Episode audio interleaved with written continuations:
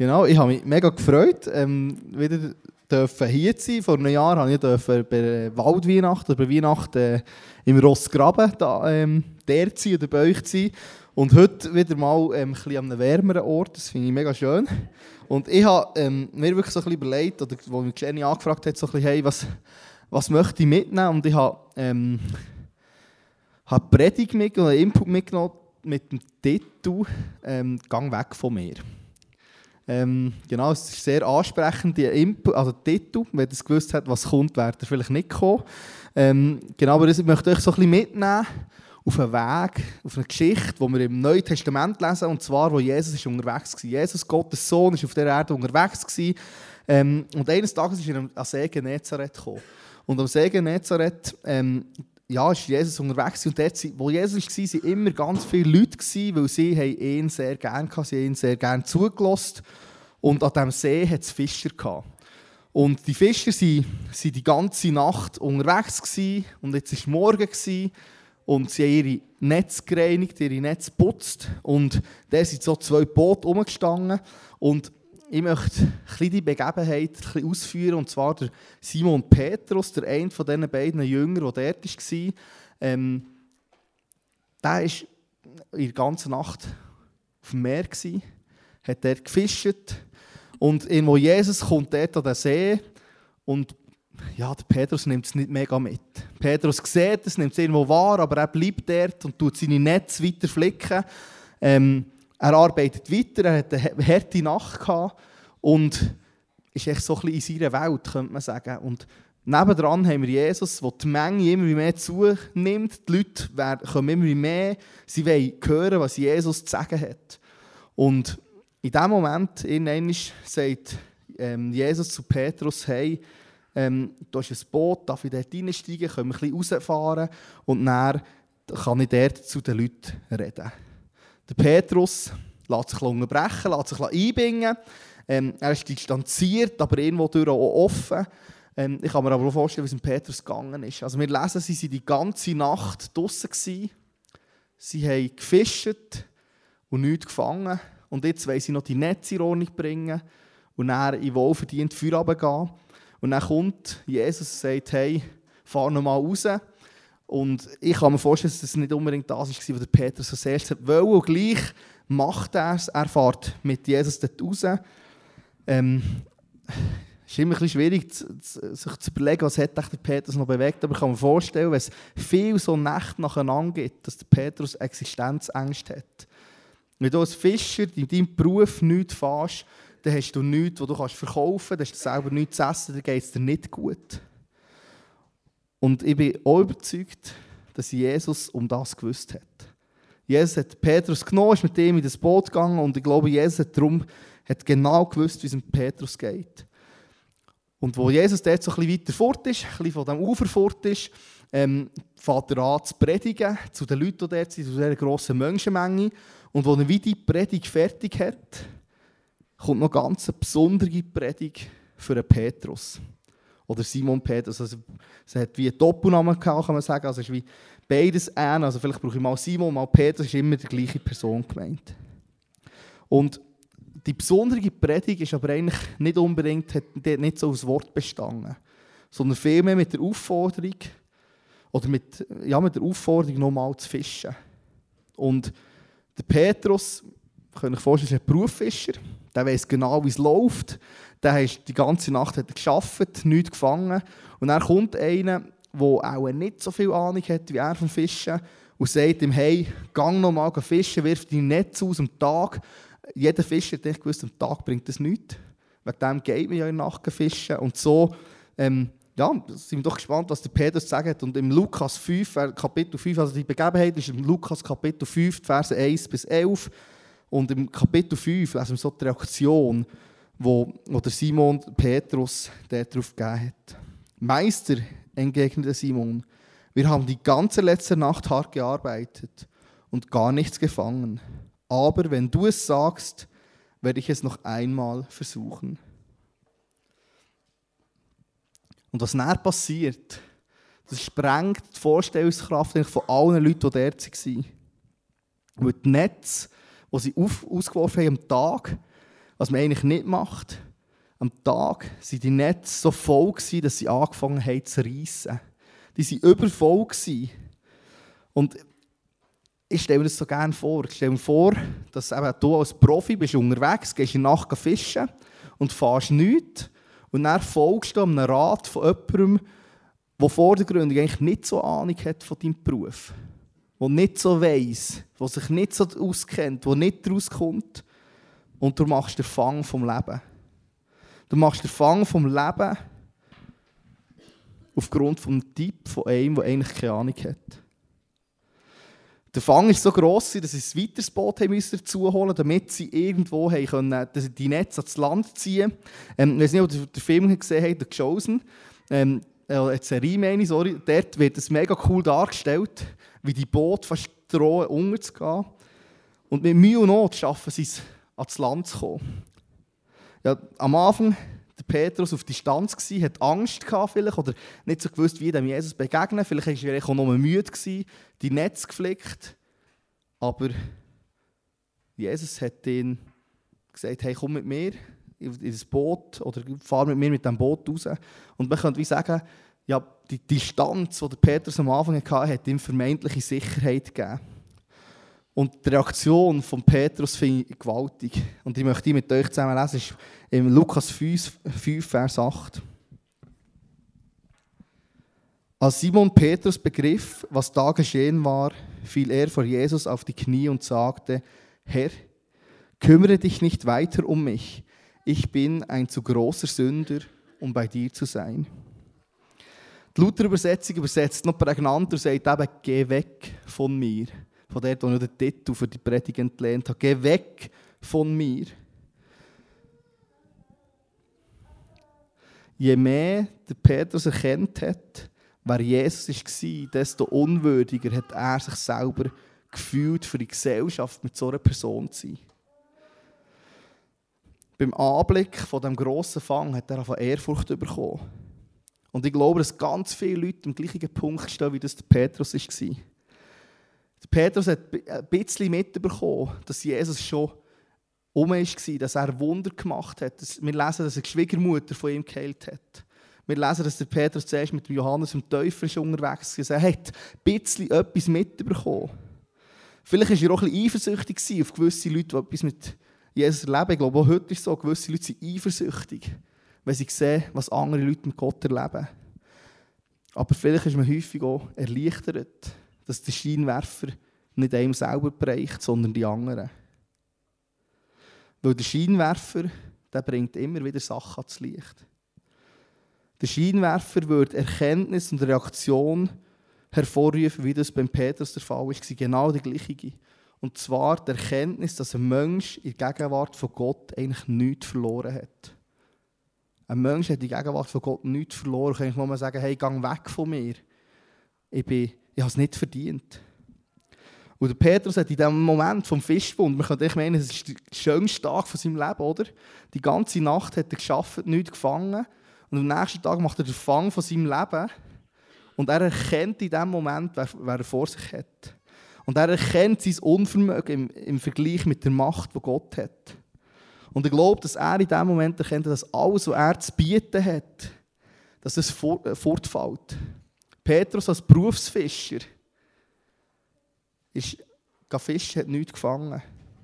Und Jesus, der eigentlich, kann man sagen, ein Laienfischer ist, der nicht viel Ahnung hat, hat ihm zum Fang von seinem Leben verholfen. Petrus war bis jetzt Antag, könnte man sagen, vom Mensch Jesus. Von dem Mensch, der umwandert, der, gute Reden haltet. Aber das Fischwunder hat alles verändert. Er hat erkennt, dass Jesus Macht hat über alles. Und in dem Moment, glaube ich, hat Petrus erkennt, dass er nichts hat, was er bieten kann. Petrus hat gemerkt, es gibt gar nichts, was ich bieten kann. Das Einzige, wo ich vielleicht noch gut bin, im Fischen, ist Jesus so viel besser noch. Er hat sich als der Mensch erkannt, den ich glaube, wo wir alle allzu gerne verstecken. Und zwar als sündige Menschen, als ein Mensch, der trennt sind von Gott. Und ich glaube, es ist wichtig, der Punkt, in wo, ähm, also es ist ein entscheidender Punkt. Ich glaube, wenn wir Jesus begegnen, dann geht es vor allem um den Teil, wo wir am liebsten äh, geheim halten Ich möchte eine Geschichte erzählen ähm, aus meiner Familie, ähm, wo, wo diesen Sommer passiert ist. Ähm, ich mache mir da so ein bisschen verletzlich und auch andere Leute vielleicht, oder auch jemand, der hier oben ist und wegen dem bitte ich euch ein vertrauenswürdig und würdevoll damit umzugehen.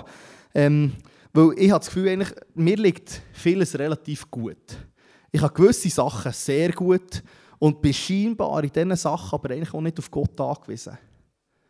Es gibt ganz viele Sachen, wo ich nicht auf Gott angewiesen bin oder auch nicht das Gefühl habe. Und dann gibt es aber Sachen, die ich nicht im Griff habe. Und genau in diesen Sachen zeigt sich das Wesen als Mensch, wo Gott so bitter nötig hat. Ja, wir sind als Familie Brücker in der Ferien im Sommer in Spanien. Wie alle Jahre ähm, sind meine Eltern, meine zwei Schwestern, äh, meine Frau und dann noch der Hosea und ich. Ähm, wir waren dort in der Ferien, zwei Wochen lang. Ähm, und gegen Ende der Ferien sind André und ich mal einkaufen. Wir überlegt, hey, was können wir einkaufen für unterwegs, für auf die Heimreise ähm, wo, ja, wo irgendwie gäbig ist. Wenn du so 10, 11 Stunden im Auto unterwegs bist, ein kleines Kind dabei, ähm, ein Sandwich fällt weg, ähm, was nimmt man, was kauft man ein? Und dann haben wir dort im Laden von Nestle so kleine, äh, coole Joghurt entdeckt. Und zwar Joghurt, den man nicht muss kühlen muss. Ich weiss, man darf auch nicht fragen, was für Zusatzstoffe drin sind, aber grundsätzlich eine coole Sache. Joghurt, den man nicht muss kühlen muss, den Hosea jederzeit essen kann. Wir hatten mega Freude, gehabt, haben die eingekauft, haben es mitgenommen und in der Ferienwohnung, haben wir zusammen geteilt, also die Küche haben wir alle zusammen geteilt. Und dort in der Ferienwohnung haben wir die Joghurt einfach in einen Schaft rein da, wo noch andere Sachen drin waren. Und haben mir nichts weiteres dabei gedacht. Am nächsten Morgen, ähm, ich kann nicht sagen, wann, bin ich mal wieder in der Küche gewesen, hatte ich, glaube, den Kühlschrank oder den Schaft auf da. Ich glaube, den Kühlschrank. Und dann habe ich auf einmal entdeckt, dass die Joghurt drin sind. Das Problem ist, die Joghurt verlieren ihre wie soll ich sagen, nicht Identität, aber die verlieren ihren, ihren Sinn, dass man sie nicht muss kühlen muss, wenn man sie einmal Kühle hat. Ähm, also ist eigentlich alles, was wir überlegt haben, nützt dann nicht mehr. Und wir wollen, dass man es eben nicht muss kühlen muss. Das ist jetzt cool an diesen Joghurt. Ähm, und dann habe ich natürlich herausgefunden, äh, wer es war. Und zwar hat meine Mami hat mega gut gemeint mit diesen Joghurt und hat die gesehen und hat die Kühle da. Und sie hat es wirklich gut gemeint. Und in dem Moment, könnte man sagen, ist bei mir wie ein Fäuli um. Ist wie ein Fäuli um und ich bin extrem, extrem verrückt worden auf sie. Ich habe gefunden, hey, was fällt ihr ein? Die Joghurt, die mir extra gekauft hat, wo sie aber nichts davon gewusst hat. Was fällt ihr ein, die Joghurt in die Kühle zu tun? Die macht unseren ganzen Plan kaputt. Und ich bin extrem verrückt worden. Und ich habe eine ganz fiese Art. Ähm, und zwar auf eine ganz perfide Art und Weise. Ähm, äh, besonders auch bei meiner Mami leider, muss ich sagen, ihr kann ich, das, kann ich immer wieder Sachen unter die Nase reiben. Und, und ich habe es wirklich, ich habe es wirklich auf die Spitze getrieben. Ich habe es so weit getrieben, bis sie hat rennen wegen mir. Und im Moment, wo sie anfangen zu rennen, wisst ihr, was passiert ist? habe ich gefunden, geschieht recht. Weil du hast die Joghurt von uns in die Kühle da und das darf man nicht machen. Du bist selber schuld, dass du an diesen Punkt kommst. Ich war absolut überzeugt, dass sie schuld ist an diesem Schlamassel mit diesen Joghurt. Ähm, wir sind näher ähm, Auto fahren. Wir haben das etwa gemacht, weil es im Sommer mega warm war. Haben wir gemerkt, dass äh, unser Sohn der Hosea seinen Mittagsschlaf am besten macht im Auto wo man runterkühlen kann. ähm, und so sind wir häufig eineinhalb, zwei Stunden mit dem Auto unterwegs gewesen. Ähm, und das Gäbige ist, ähm, im Auto hat man sehr viel Zeit zum Zusammenreden. Und im Auto ähm, habe ich mit meiner Frau ein Gespräch geführt. Und, und ich bin mega dankbar, meine Frau hat mir den Spiegel vorgehalten. Und hat mir gesagt, hey, ähm, das war nicht in Ordnung, was du gemacht hast. Und im Gespräch mit meiner Frau habe ich herausgefunden, dass eigentlich meine Mutter überhaupt nichts falsch gemacht hat. Und als ich das gecheckt habe, kann man sagen, als das Fäueli wieder zurück ist, habe ich zwar gedacht, hey, was ist das für ein Mensch gewesen? Und so ein Mensch wollte ich nicht sein. So ein Mensch wollte ich nicht sein, wo meine Mami, wo wo ich wirklich sagen, die liebste Person ist, die ich kenne, die so viel macht für uns. Vielleicht muss ich schnell einschreiben, wir in, in Sengen, wo wir wohnen, haben wir, wir haben einen Gemüsegarten. Ähm, und dort unsere, alles ringsherum lebt eigentlich nur, weil meine Eltern von Zeit zu Zeit mal zu Besuch kommen. Ähm, also es sind so liebe Leute. Und ich habe meine Mami so weit gebracht, weil einfach ich irgendwie das nicht einordnen konnte. Und da habe ich gedacht, hey, so ein Mensch will ich nicht sein.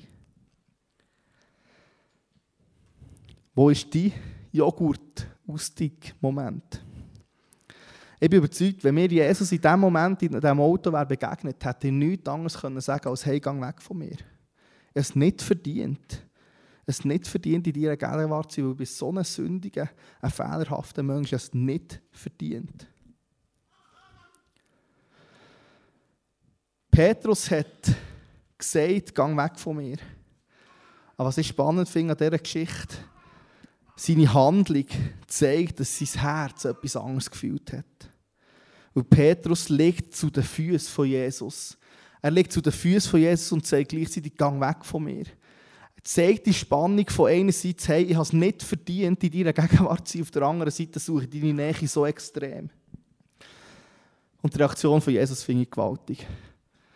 Jesus hat nicht gesagt, hey, du hast recht, du hast es nicht verdient. Er hat nicht gesagt, gang fort sondern er hat eine Verheißung gegeben. Auf die Reaktion von Petrus, der gesagt hat, gang weg von mir, ich habe es nicht verdient, kommt eine Reaktion. Die ist, Jesus sagte zu Simon, hab keine Angst, von jetzt an wirst du Menschen fischen. Hab keine Angst, von jetzt an wirst du Menschen fischen. Die Schwäche Jesus wie umgekehrt, könnte man sagen. Und ich glaube, dass wir alle an einen Punkt müssen kommen, wo wir müssen erkennen dass uns Gott eigentlich nicht braucht. So wie Petrus seine Fähigkeit als Fischer nicht braucht. Aber Gott will uns. Und wir Menschen müssen an einen Punkt kommen, dass wir erkennen, dass wir Gott brauchen, aber eigentlich meistens gar nicht wollen.